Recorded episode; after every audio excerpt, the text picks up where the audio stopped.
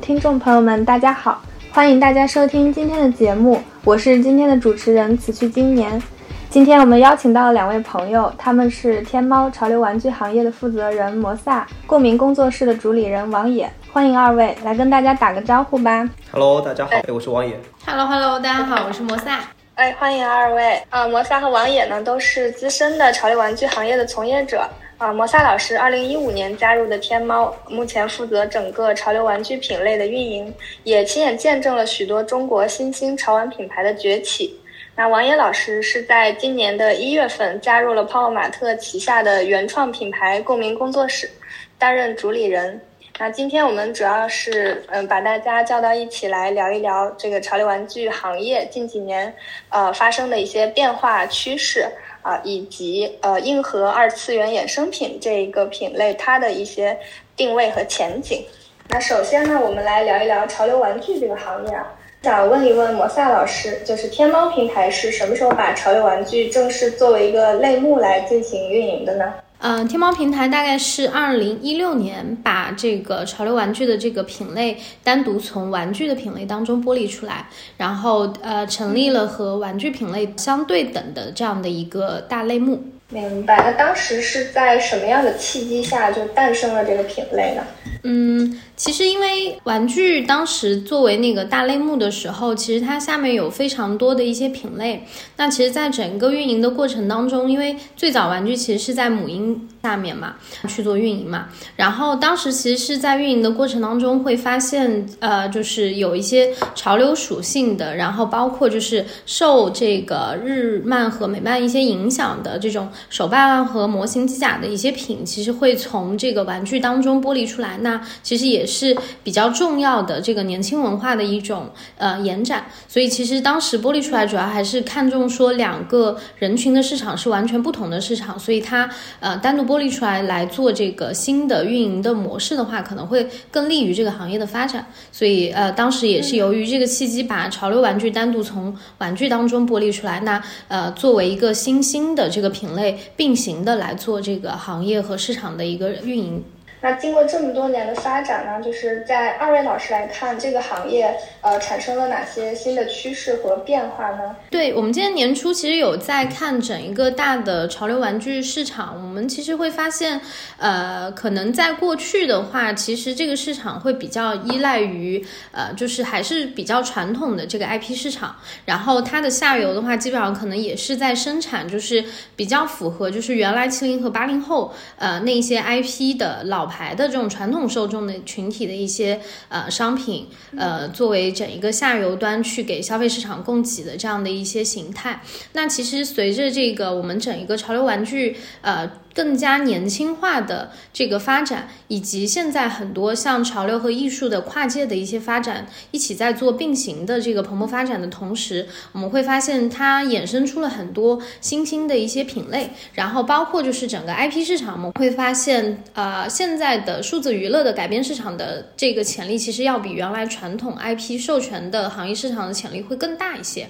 然后在今年整体运营的过程当中，其实呃，我们会发现有。有很多新区的，那可能原来在这个行业里面可能没有的一些品类，其实它也慢慢的就是呃在被这个小众市场所发现。比如说呃，我们去年其实增长相对会比较好的，那淘宝侧的话主要是三坑和瓦圈，然后天猫侧的话主要是游戏的这个实物周边的这几个品类，其实都是目前很受年轻人喜欢的这样的一些新兴品类。本身我们这个行业就是 IP 衍生品的一个行业嘛，所以上游 IP 对我们起了决定性的作用嘛。就从 IP 供给侧的角度来讲的话，其实现在供给已经变得非常丰富了。就早年可能大家只看到日漫，日家独大，然后现在美漫、美剧、国漫、影中，然后主机游戏、手游，然后呃原型师、原画师，然后艺术家 IP 等等百花齐放，然后每个 IP 它都有固定的审美的共鸣的一些群体。然后品类维度上，就是早年大家认知的更多在一些轻周边上面嘛，然后像毛绒抱枕啊、徽章卡牌这些。然后硬核周边的话，主要还是以手办模型为主，像现在大家熟悉的冰人啊、BJD 啊、可动啊等等等等，都从手办衍生出来的一个细分品类。再后来嘛，其实像桌游、盲盒、剧本杀、棉花娃娃等等，其实是从玩法、圈层重新来定义了这个品类的概念。然后现在还有大势所趋的，就是刚才魔少提到的，就是游戏类的一些衍生品、虚实结合的一些产品。然后还有未来啊，就就未来我们可以看到的一个新的一个品类，就次元装置，这也是公民要做的。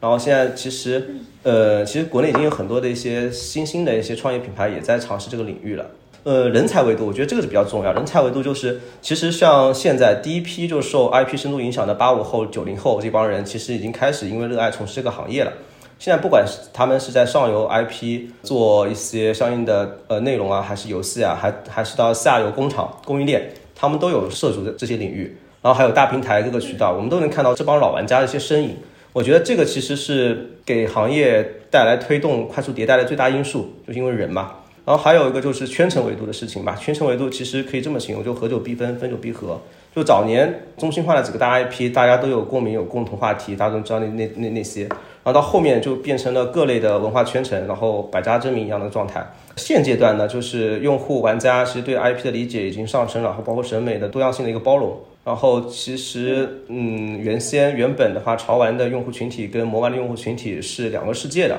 其实现在发现，其实他们也在融合。然后美式审美和日系审美的两拨人其实也在相互理解。然后甚至一些男性喜好的产品跟女性喜好的产品，现在已经开始出现了一些中性的一些情况。嗯，这些趋势都其实都值得大家关注的。你觉得是从哪一年开始，这个市场出现了一些融合？具体到现象的话，可能我发现是在一九年之后吧。呃，因为泡泡玛特把大量对造型艺术感兴趣的用户引入到这个行业以后，确实是呃量变引起了一些质变。泡泡玛特它后来上市，还是可能对这行业是有一定的影响。意义重大，我觉得。在泡玛特这些中国的潮玩品牌诞生之前呢，就是潮流玩具这个行业在国内的发展是处于一个怎样的状态呢？就是当时主要通过的是呃什么样的渠道来触达消费者的呢？潮流玩具这个品类的名字应该是。三年前，对，就开始才把这个类目的名称可能呃改成潮流玩具。其实最早之前，呃，我们这个品类应该是叫魔玩。魔玩，对它，它是就是对对对，就模型手办一类为主的这样的一些呃品牌，可能是在天猫是相对入驻会比较早一些的。那呃，类似于像那个万代，然后 Hot Toys 这种，它其实是呃日本的。呃，日系的代表和就是香港对于潮流文化演绎最初的那些代表的品牌，是在整个平台上是大放异彩的这样的一些品牌。我觉得其实呃，真正影响整一个品类过渡从魔玩过渡到潮玩的，还是因为呃泡玛特就是进驻到整一个天猫的平台上之后，它带来了就是像盲盒这种就相对比较标品的品类吧，应该说是。把整一个大众的市场对于潮流玩具的理解和认知，以及它的消费的需求给打开了。所以从真正意义上来讲，我觉得其实泡玛特还是对于这条赛道有非常。嗯，举足轻重的这样的一些历史影响的这个意义，呃，就从整个变迁的角度上来讲，就我们也说，就原来它的小众是因为，呃，本身这个市场可能原来的这个受众群体其实也都是以男性相对会比较居多一些，嗯，然后因为泡进来之后，然后又让它的潮流属性有了这样的更迭和变迁之后，其实带来了很大的这个女性的一个消费市场，包括就是帮整一个行业去打开了整个潮玩的这个。人群市场有非常非常大的这个历史意义，对它的整个变迁大概是这样的一个过程。嗯，其实以前嗯 更多的是用户是通过淘宝店，是通过嗯展会，然后通过一些就是论坛来进行嗯触达到这些产品的嘛。然后现在就是慢慢的由自己品牌店成立了以后，就用户都会通过天猫啊，会通过一些关其自己的一些渠道来进行触达到这些产品。其实从品类上来讲的话，基本上呃用户群体还会还是在一些轻周边上。然后确实是从近几年，然后用户的喜好从轻周边转到了硬周边。那从这个用户画像的角度来看，天猫平台潮流玩具用户的它有没有一个比较鲜明的一个画像？我们现在整体用户的男女比例的话，大概是四和六。就是男性的话大概占四成，女性占六成的这样的一个占比。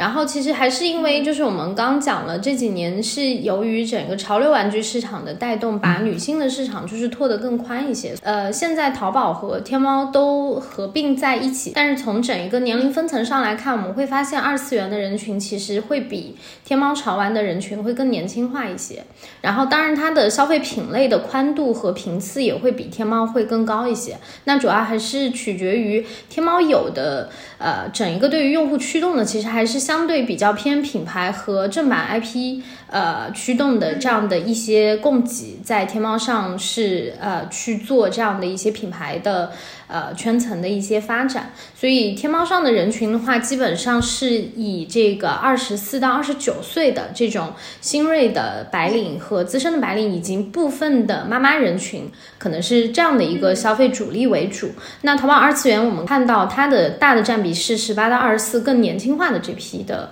人群。那当然就是从去年我们开始发展游戏实物周边之后，其实它一定程度上，因为游戏的人群相对会比较偏年轻，我们也有。看到就整体的人群通过游戏的消费这个部分有做更年轻人群的一定的渗透，然后另外一个呢，就是从应该也算是从泡泡开始推 Mega 这个系列的商品之后，然后我们其实也也引进了很多新的品类，那类似于像这个 Bear Brick，还有就是这个我们的这个雕塑，然后还有版画一类的这样的一些商品，所以去年双十一之后，我们也会发现，呃，人群上面有一个比较有意思的。是也慢慢的在往上有做迁移，但这个比例不是特别大，大概人群占比在百分之四左右的这样的一个人群，其实有往这个二十九加的这个方向在做迁移。那这部分人我们会发现他的消费力其实会更强，对于整一个家庭的这个经济的这个钱包份额有一定的控控制权。另外一个就是对于他自己收藏和兴趣这部分是有增值需求的这样的一些人群也有在出现。所以其实今年我们。在整个策略上也会去偏重看这个收藏侧的这个人群的一些需求，包括品类的一些变化，呃，以及消费市场的一些需求的变化，这样子。嗯，这还挺有意思的，就是好像是一个品类拉动了，可能一定程度影响了这个用户的结构。对我们觉得最有意思的是，我们一直在创造需求。呃，让用户呃从情感的这一项可能就呃感受到说我自己对于这个东西的兴趣圈层的偏好是它可以有不同的表现类型，那它可能是从品类的表现上的不同，以及从整一个呈现方式上的表现的不同，这些其实我觉得都是给呃整一个市场上有带来一些新的就是好的这样的一些信号的吧。潮流玩具这个大类目就做一些科普啊，就是它是现在有哪些？é, 具体的细分嘛，潮流玩具其实我们现在有往下去做一些细分，呃，基本上可能会去从一些兴趣圈层呃做那个分类。就我们刚讲，呃，之前可能我们也有做过像那个三坑和娃圈这一类型的这个圈层的一些分类，然后像手办和机甲模型，可能它又是一个圈层的一个分类，然后像游戏实物周边，它可能是一个圈层分类，还有像盲盒。那是我们现在相对比较主力的这个品类，它也是一个圈层的分类。所以，我们现在呢，就是呃，从行业运营的角度上来讲，因为我们想找到一些圈层的共性，然后从圈层的共性上，我们也想看一下圈层和圈层之间有没有一些破圈的机会点。所以，我们现在还是按照就是品类的一些偏好的相似性去做我们下面的一些大类的一个分类的。二位老师看，就是除了这个艺术家玩具之外，这两年行业中。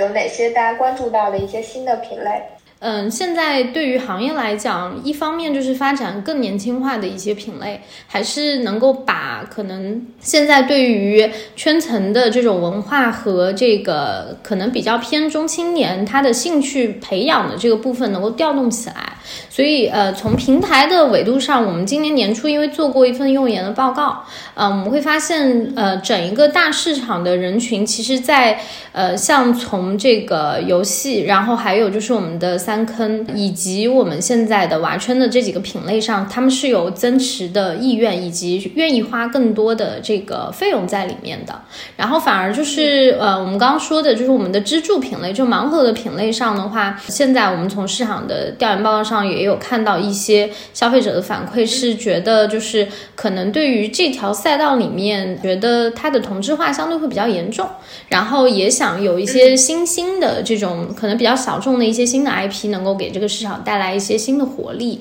那另一端呢，就是可能从呃往上去延续的那一端，是我们希望说能够把原来对于 IP 和情怀需求的这帮人重新再拉回到这个市场，然后能够给他们提供更高情绪价值的一些商品和品类。所以我们其实也往上去发展一些高客单的品类，那就是刚刚提到的，就是从去年开始做的整个雕塑，然后还有一些版画类的一些品类，呃，以及就是我们现在重新把这个就是从手办里面单独再定义出了那个大娃的这个市场，那我们也希望说未来能够基于大娃的这个部分，它能够有一些相对标准化的一些定义，供这个市场有一些新的选择，这样子。我们就脱离那个品类维度这个事情来讲吧，其实还有通通过一些新的一些技术的一些加持啊，嗯，你像一些虚实结合的，每年双十一或六幺八都有这种虚实结合的黑马产品出现，嗯，然后还有一个就是有其他的就社交属性，或者是有更多的一些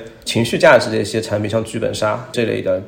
嗯，虽然说是现在被监管了，但之前还是很火的、很很热的一款产品。会把剧本杀也归为这个潮流玩具吗？呃，其实是是的，因为整一个剧本杀、桌游啊，都属于潮流玩具，都属于这个 IP 衍生品里面。对，今年的话，其实我们也在看那个卡牌市场，因为原来卡牌市场可能没有太关注的，呃，但是它自己又发展的比较好的，其实就像卡游做奥特曼卡牌的这种，相对来讲它的市占是比较高的嘛。那今年我们会发现，像那个瑞卡在做收藏和球星卡这一类，其实他们是有很强的这个成人市场的一些属性，而且确实它也能够去跨的年龄层是相对比较宽的。然后另外一个是今年那个 Pokemon 也会就是官方入驻到我们这边，它其实也有百分之六十的它的这个供给的这个比例，其实是都是往卡牌上去迁移的。就 PTCG，对对对，嗯。我刚才就是有有一个问题很好奇，就是可能大家还会比较关注那个 Z Z 世代，特别可能就是零零后，嗯，对他们目前在潮流玩具领域，他们比较关注的品类有哪些？据我了解，就是其实要分年龄段，还是要分年龄段，还是要分那个男女，还要分对分一下来讲的话，就比如说你像一些呃乙女向游戏，包括一些偶像系的一些游戏，这些衍衍生品的一些轻周边、徽章啊、八字啊这些东西，其实。他们消费能力非常强，对。然后回到如果说是男性，就这帮群体的话，他们可能在一些拼装模型、国创的一些原创的呃原创的这一些模型、机甲这些领域，还是消费能力比较强的。哦，就是原创的 IP，就是也不是那种大版权类的。对，近一一年吧，就原创 IP 啊、国创 IP 啊，就是一些纯粹的一些呃形 IP 形象，都是能够大卖的。就除了 IP 供给，你觉得还会有什么原因，就是让这个行业就快速的繁荣起来呢？嗯，我觉得还是因为，就是也有领头羊跑出来。嗯，对。然后，因为这市场会有一些就是去做标的的这样的一些头部的品牌，然后让大家会对于这个市场的信心会更足一些。所以当时其实进驻到这个市场里面，不管是自己也跟泡泡一样去做孵化的这种公司，还是说整一个产业。呃，想要去做一些新的衍生品开发的这样的一些呃，那个就是产业的这一些那个因素，应该是也是就是很蓬勃和很丰富的在做发展的。我觉得是当时一八一九年时候，那个时候应该是娱乐氛围最浓的那个时候，然后说很多人其实是为了表达那个自己的一个身份啊，包括一个圈层的一个属性啊，嗯，所以在这个领域上的消费力就就加大了。加上整一个玩具本身的一个供给啊，就各类 IP 的一些衍生品的供给也非常丰富，然后用户的选择也多，就会有更强烈的一个一个消费习惯跟惯性在里面。嗯，其实还有一个现象，就当时跟我们行业这个行业同时间高速发展，还有一个行业可以猜一下，潮鞋吗？不是潮鞋，是宠物。宠物哦，宠物行业。嗯嗯，对，它其实跟我们行业其实有有有点共性的嘛，其实都是属于情绪价值的。情绪情感价值的消费群体是重叠的吗？未必，因为这个数据我们没有单独去做研究。但是其实我觉得它可能跟现在社会的这个人群结构有一定的关系。最早应该说，中国所有的家庭它都是以像这种就是一家三口的这种家庭型为主力消费的这样的一些群体。这几年社会还是因为整体就是独生经济的一些兴起，然后大家就是可能也。呃，没有去考虑说更多家庭消费的那一部分人，就是他其实是需要一些情绪价值来做自我满足，然后包括，嗯，就是也也是借着就整个潮流的大的这种饭圈层文化的一些兴起吧，就是他们也有很多跨品类的一些偏好和喜好会在这个里面去发生。我们也讲，就原来可能就是喜欢潮流的那帮人，他其实也对于自己个性化的一些偏好的选择，也有更多层面的这种拓展。和丰富的这种展开，所以其实对于养宠也好，我要去买一些潮玩也好，还是说他今天要追逐潮流去呃得到一些精神上的一些满足也好，其实我觉得都是因为现在整一个大的社会的这个人群结构发生了很大的变化，所以这几年其实大家会发现很多原来可能比较小众的这样的一些行业都慢慢的开始兴起了，嗯。这两年，中国涌现的这个本土的潮流玩具品牌，就是比较有代表性的有哪些呢？国内起来的就国创自己的新兴品牌，在魔玩这个行业，就就不算潮玩，潮玩大家都比较知道那那几个头部那几家，然后魔玩这几家其实。你像那个开天，像 Queen Studio，然后像那个 Apex，然后还有金书，然后还有魔兽，对，还有我们合作方和魔兽，然后 Toy City，然后还有那个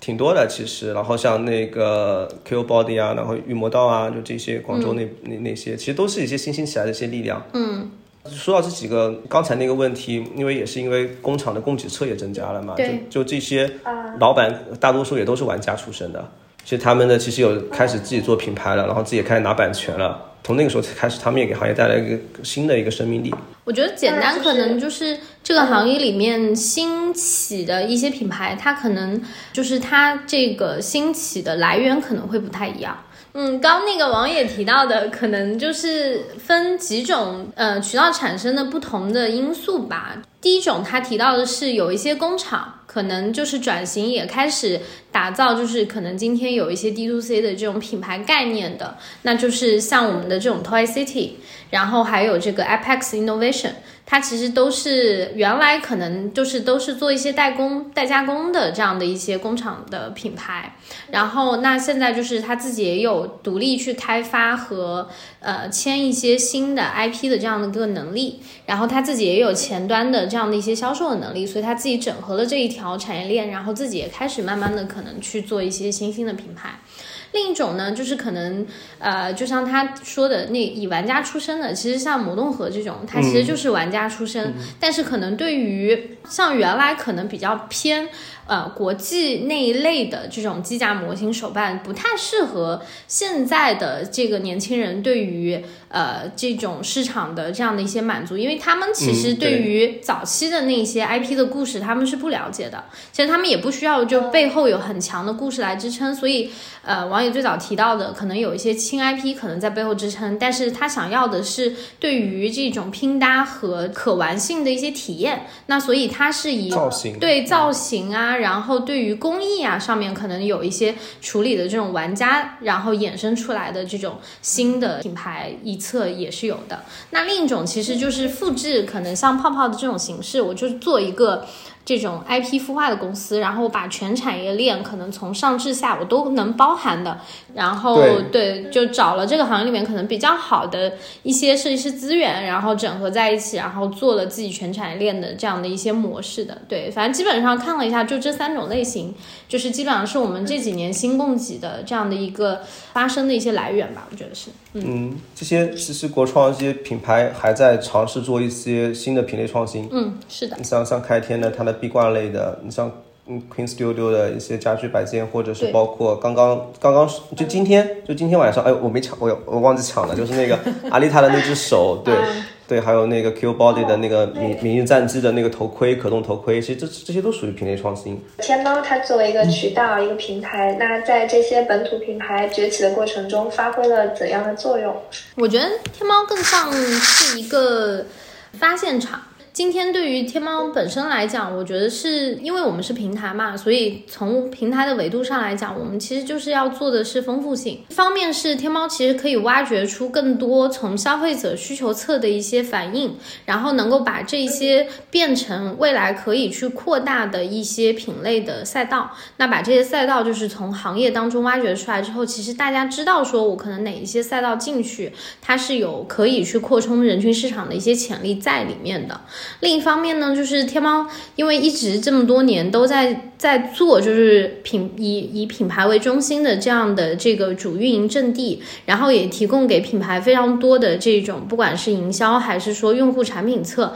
还是说从数据维度的这样的一些呃工具。那我觉得作为平台来讲的话，我们是希望说，对于一个品牌，它能够去形成它自己很强大的品牌力，它自己的很快速的上新的这样的一些产品力，然后能够围绕着这几环，那天猫去提供更多的一些资源，帮助品牌有更好的加速和这个成长起来的这个这个氛围。那我觉得这个也是呃，天猫在这个里面希望说能够为这个行业去树立一些标杆，树立一些这个品牌效应的这样的一个目的，在这个里面，嗯。对未来这个潮流玩具行业，呃，将呈现怎样的发展趋势？如果从品类角度来讲的话，其实现在属于一个比较成熟的一个状态，因为现在不管是工艺维度啊，还是那个人才维度啊，都是趋向于成熟的。但其实，如果说脱离品类来思考这个事情，如果从那个需求，就刚才讲到的情绪价值需求这个新的一个需求侧来讲的话，其实现在整个行业还是属于在在编写底层代码的一个一个一个状态。对，嗯，对，因为我们解决的用户不是那种，不是我不是为了想要去买一个手办而去买一个手办。我是对这个 IP 对这个这个记忆点有共鸣，我才去买相应的一个衍生品。其实我还是为了自己当时的那个情怀的一个一个需求来做这个事情。其实如果把这个行业重新定义到这个需求维度上的话，其实现在行业刚刚起步，因为大家现在还在还在卷造型嘛，还在还在卷工艺嘛。然后，但是其实我们发现用户需求其实是可以是是一直在迭代的。就就再举举个几个简单的具体化的一个例子。就夸张一点吧，就大家都知道，那就小米跟跟特斯拉都在做那个人人造人嘛，是吧？嗯嗯。那如果说是那个机器人，如果说是一个哈利波特或者是一个初音未来的在你边上，那那那个完全就另外一个味道了。所以其实这个，所以这个 IP，其实我们我们做的这个行业 IP 的一些衍生品啊，包括一些情怀需求的，它的延展性啊，它的需求完完全全是没有被挖掘出来的。现在我自己看这个市场的话，我觉得可能。总结几个关键词吧，就一个是，就我们刚刚其实也提到，就是我们觉得未来它的 IP 一定是多元化的。之前也讲到，就是传统的这个授权市场，其实它是呃，在一个慢慢的就是有点萎缩的那个状态。然后数字娱乐这个市场，然后改编的这个市场，反而它是一个呃比较上扬的这样的一个状态。那从今这几年，其实新兴起来的这个多元的 IP 的那个维度，其实大家也会看到，像什么呃小刘鸭，嗯，然后悲伤蛙这些，其实它都是呃一些就是从情绪的衍生里面可能出来的多元的这种 IP 的形象。还有就是我们现在出现了这么多呃这个我们自己可能背后有一些轻 IP。理解的和呃去。做这种独立的设计师创作的这一些 IP，然后包括就是我们整一个数娱的这个改编市场里面可能在衍生出来的一些 IP，所以我觉得呃第一个关键词就是 IP 多元化一定是这个市场未来的这个方向，就它一定不会被这个传统版权市场所裹挟，我觉得这是一个啊。另一个就是其实是跟王野刚刚提到的，我我也非常认可的是，我觉得这个行业会慢慢的逐渐会去和一些就是。是新的技术去做一些迭代的这种结合，比如说最近有提出来很多所谓啊元宇宙概念的，然后还有。AR 和 XR 技术的这些东西，我觉得其实它都是未来很呃年轻文化的这个底层逻辑的一些铺垫。那可能有很多东西，像文化的传递，它是可以借助一些技术的手段去做更好的一些开发和呈现，而且它也是很能被这个年轻市场所接受的。所以我们是觉得说，技术和智能化的这个方向，肯定也是这个市场里面呃，针对于像玩具这一侧增强它的可玩性很重要的这样的一环。我觉得这也是。是我们看到这个市场里面可能必然会有的这个发展方向里面的呃一个点吧。对，第三个就是我们可能刚提到的，就是还是看到这几年就是艺术和潮流和整个潮玩市场的一些呃跨界的这个融合性，其实做得越来越好。呃，其实我觉得跟这个人群市场的变化也有关系，是它的底层逻辑是现在所有的就整体的这个新的年轻人，他其实整体的这个教育和获取信息的这个渠道都非常的丰富，以及它的底层逻辑其实是它的审美有被提升上来。所以我是觉得说，大家其实，在各个领域当中，它可以去穿越和融化之呃文化之间的那个融合会变得越来越和谐。所以我们会看到说，它的背后这个像原来的艺术和潮流那一侧的东西，会慢慢的渗透到我们现在就是像潮流玩具的这个市场当中。所以我觉得像艺术潮流化这个方向，也肯定是后面会给这个市场带来很多多元化和商业化的一些比较有趣的一些东西的一个方向。所以大概就总结的话，就是这三点可能是我们看到未来会呈现的整一个市场的这样的一个形态。特别好，学习了。那下面呢，我们就呃来聊一下这个王岩老师他的这个共鸣工作室啊。嗯呃呃，因为他也是刚成立不久啊，可能大部分的朋友呃还对他缺乏一个了解。我们就先做一些基本的科普，就是这个工作室大概是在什么时候成立的？对，当时是在一个什么样的背景下呢？共鸣就整个团队大概是在今年一月份开始组建的，嗯，子公司在都八月份成立的。从集团层面来讲的话，其实泡玛特今年布局跟操作都比较频繁嘛，有 In the Follow 泡玛特乐园啊、国际啊等多场景的一些横向的一些呃搭建动作，也有类似于共鸣工作室这样纵向的就产品线的一个布局。就短期内，大家可以把共鸣工作室理解为是做男性向 IP 衍生品、硬核衍生品的。嗯，长线上来看的话，大家可以刚才在我们在沟通的过程中，其实有多次提提及到关于满足用户情怀需求的一些相应的一些衍生品嘛，不管是现在已知的一些品类，还是未来创新的一些品类，这个也是顾明要做的事儿。了解，我知道咱们定位写的是硬核二次元衍生品啊，嗯，我特别好奇，就是当时我们为什么要加上硬核这个词？其实硬核传统上字面上理理解的话，其实还是针对核心用户啦。就核心用户他觉得这个这个品的高端啊、高端性啊、工艺啊，然后包括涂装啊等等等各个维度，觉得 OK，觉得漂亮，觉得满足这帮核心用户需求，然后我们对他们来做的一些产品。但其实共鸣自己内部定义这个硬核，其实是以 IP 的最佳还原形态来定义的。其实刚才讲到了，甚至平面、亚克力，甚至是一些印刷品，甚至卡牌，其实共鸣也会做。只在于这个 IP 它的最佳还原形态到底是不是这个？举个例子，就就以米哈游来举例子，米哈游之前有出过一款，就是一个亚克力立牌，是一个牙医的一个眼眼镜架，但是它就很简单的这个立牌，然后下面一个底座，然后摆在那里，然后用户在在使用的过程中，他用户会把自己眼镜给放在这个眼镜上架上，然后让看起来就牙医戴着他的他的那个眼镜就很有亲切感。就其实这个产品就是这个 IP 形象的一个最佳还原形态。对，这就是共鸣会去做的一些动作。就除了可能是想拓宽这个男性向的用户群体之外，你觉得还会有什么样的考虑呢？就从这个行业的需求侧来讲吧，其实，呃，像我们现有的一些艺术家潮玩、盲盒啊，这些其实更能满足用户的一些情绪需求嘛。当这帮用户呃越来越多的时候，然后需求越来越越越越往上走的时候，其实他们有同样有情怀需求，就关于记忆点的这一块，关于以前的一些嗯经典 IP，包括一些大 IP 的一些衍生品的需求。然后共鸣其实也要满足这帮用户，把这些相应的一些 IP 最好的产品给到用户。不只是男性用户，就公民要做的产品啊，也也会有同样的也会有女性用户喜欢的一些大 IP 的一些产品，比如说可以插广告，就我不知道这条在放出来的时候，我们的哈利波特有有没有上线？就我们的哈利波特有有小手办系列，就是三小只，大家大家最熟悉那三位，然后包括我们还有第二弹，第二弹大家也是比较感兴趣一些角色都会有。同样，我们今年也还会推出类似于间谍过家家的一些盲盒，然后等等等等，包括明年的一些大 IP 都会有，嗯。那嗯，二次元衍生品这个行业在中国目前是处于一个怎样的发展阶段呢？因为在我理解，可能万代它这个作为一个头部，它可能已经有很多年的历史了，是吗？嗯，对，嗯，其实万代属于一个行业标杆嘛，它代表了整一个行业的顶级的一个技术，包括一些 IP 资源。这个是从泛的角度来讲的话，其实现在的一些品牌，它既品类的一个概念在里面，就你像万代，它代表着拼装的一个一一个一个顶点天花板，对，然后包括呃一些独有的一些玩法，像一方一番赏啊，一些独家渠道一些货品，然后包括像一些国内的呃还有那个 Hot Toys 这家这家品牌代表的冰人的一个天花板，包括还有像 Pre One Studio 代表着雕像的一个领域。然后包括 GSC 等等等，这些其实是属于这个行业的一些泰山北斗啦。但是，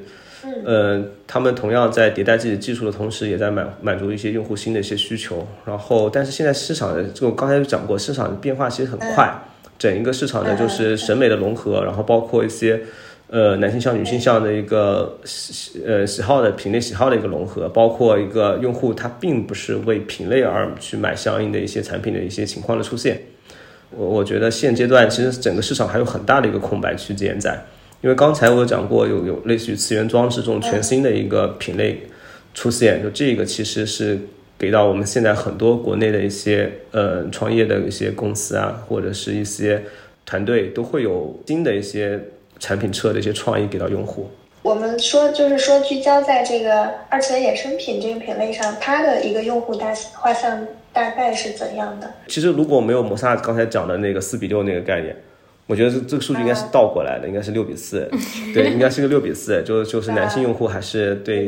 对对情怀用这些衍生品、硬核衍生品的，它消费力比较强。实际上，其实你把 IP 衍生品把它嗯再扩范围扩大一点，像 cos 啊、图书啊这些，如果真讲用户画像的话，还是回归到整个行业的一个大数据，大概会在六比四一个一个一个一个状态。就女比男啊，六比四。你要真的讲年龄层的话，其实这个领域其实现在年龄层应该是全领域一个年龄层，不像以前聚焦在一个可能三十岁以下、三十五岁以下。其实现在这个 IP 沉淀，因为你像这些经典的 IP 已经都是四十年、五十年，甚至有百年的那些经典 IP，其实用户群体都已经比较宽泛了。和这个呃艺术家玩具相比呢，这个二次元衍生品它目前在国内的一个大致的行业格局是怎么样的？其实整个行业现在的整一个按总的销量的排名的话，其实大家应该也都知道，就头部那家品牌嘛，就将近十年都没有太多的一个变化。近几年一些自由 IP 的一些游戏品牌方，就游戏厂牌，就他们自己开始在做一些像那些衍生品了。他们像类似于一个黑马一样的，就就就就涌涌上来了，类似于明日方舟啊，类似于呃米哈游的。还有像网易那边的游戏啊，腾讯系的一些游戏啊，他们自己做的一些相应的衍生品，就是能够跟一些国际大厂牌进行抗衡。那呃，就是共鸣，它当然也是刚刚发展起来了，但是它也是有非常大的想象空间。它来就是入局这个领域，呃，在王野老师看来，它有呃有哪些优势？共鸣现在最大的优势，其实还是共鸣现在是自有的这个团队嘛。就我们我们现在共鸣把自己的团队比喻成是一个生命体，就是生命体，我们每天都在一个迭代跟一个更新的一个状态下。大家会发现，所有的玩具品牌，包括 IP 衍生品的一些对应的一些品牌，其实他们都是有自己的路路数的。不管是万代、GS、Hot Toys，甚至是国创的一些品牌，他们味道全都是不一样的。然后共鸣自己也在形成自己的所谓的味道。然后共鸣现在如果说拿到硬件条件来说的话，其实我们现在。呃，内部的产品开发的能力，包括供应链的支持的能力，包括渠道搭建的一个能力，包括一些 IP 测 IP 端的一些授权拿授权的一些能力，那就相当于给到其他人听起来可能会感觉到我们就是他们会怕。嗯，对。然后就是我们说一说最近发售的这款新品吧，就共鸣发布的首个新品，呃，巴斯光年的可动人偶。嗯。呃，然后它的一个孵化的历程大致是怎样的？现在这款巴斯的手板正在我手上，然后磨砂也可以掂一掂，看一下这个有多重。三斤，我真的三斤差不多。嗯。就它还不带背包。嗯。我认识一个雪球的 KOL，它是很大的一个大 V，然后。呃，他就是，他就蹲在那儿抢。那天开了以后，就是 对他第一波没抢到，他后来就是付了预付款那样，对，他就又又抢到了。呃，他特别感兴趣。嗯，巴斯光年这一款其实作为共鸣 Dream Metal 系列，就河东可动系列第一款，其实我们是诚意十足的。然后到时候用户他拿到手上的时候，整会有带来更多的一个惊喜，不管是整一个质感啊，还是整个涂装效果啊，甚至可玩性啊，都是。呃，算是在同类巴斯产品里面是比较突出的一款产品。然后同时，我们也请了国内呃比较品质比较靠谱的一些合作方，就魔兽也一起帮我们来来代工。你刚才讲的那个雪球老师，可能就是确实是我们第一阶段的一个货品的一个供给量，就就就就就就生产力可能就并不是很多。当时确实是那个我们上架了那第一个十二月份发货的那个大几千套，然后一瞬间就被抢完了。但其实，嗯，后面如果有呃他还感兴趣的话，就是我们可能会在一月份、三月份也进行陆续的发货。其实还可以跟大家稍微透露一下，就我们后面还有一款巴斯光年的产品。今年巴斯光年大年有大电影。那我们就还有最后一个问题啊，就是呃，未来这个共鸣在业务上有哪些规划呢？提前做个预告。大家就比较熟知的，在衍生品领域，就就就直接产品维度上的话，共鸣会有推出呃类似于。嗯，次元装置全新的一个品类，然后还有我们的小手办系列，就性价就打性价比的，定位在二九九以内的，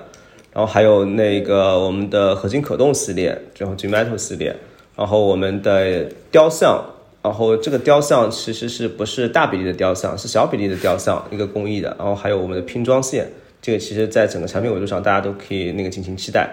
尤其是次元装置，这可能会给大家带来全新的一个体感跟感知认知。在虚拟服务这一块，就公民其实虚实结合在一起的嘛。虚拟服务这一块会针对用户的核心需求，就比如说存储空间不足，比如说售后，比如说呃特殊权益、线下展会的一些特殊购买权等等等等，这这一些的虚拟的一些福利权也会给同步推给大家。公民还会有自己的原创 IP 宇宙，这个原创 IP 宇宙大家可以进行期待，就它其实是属于。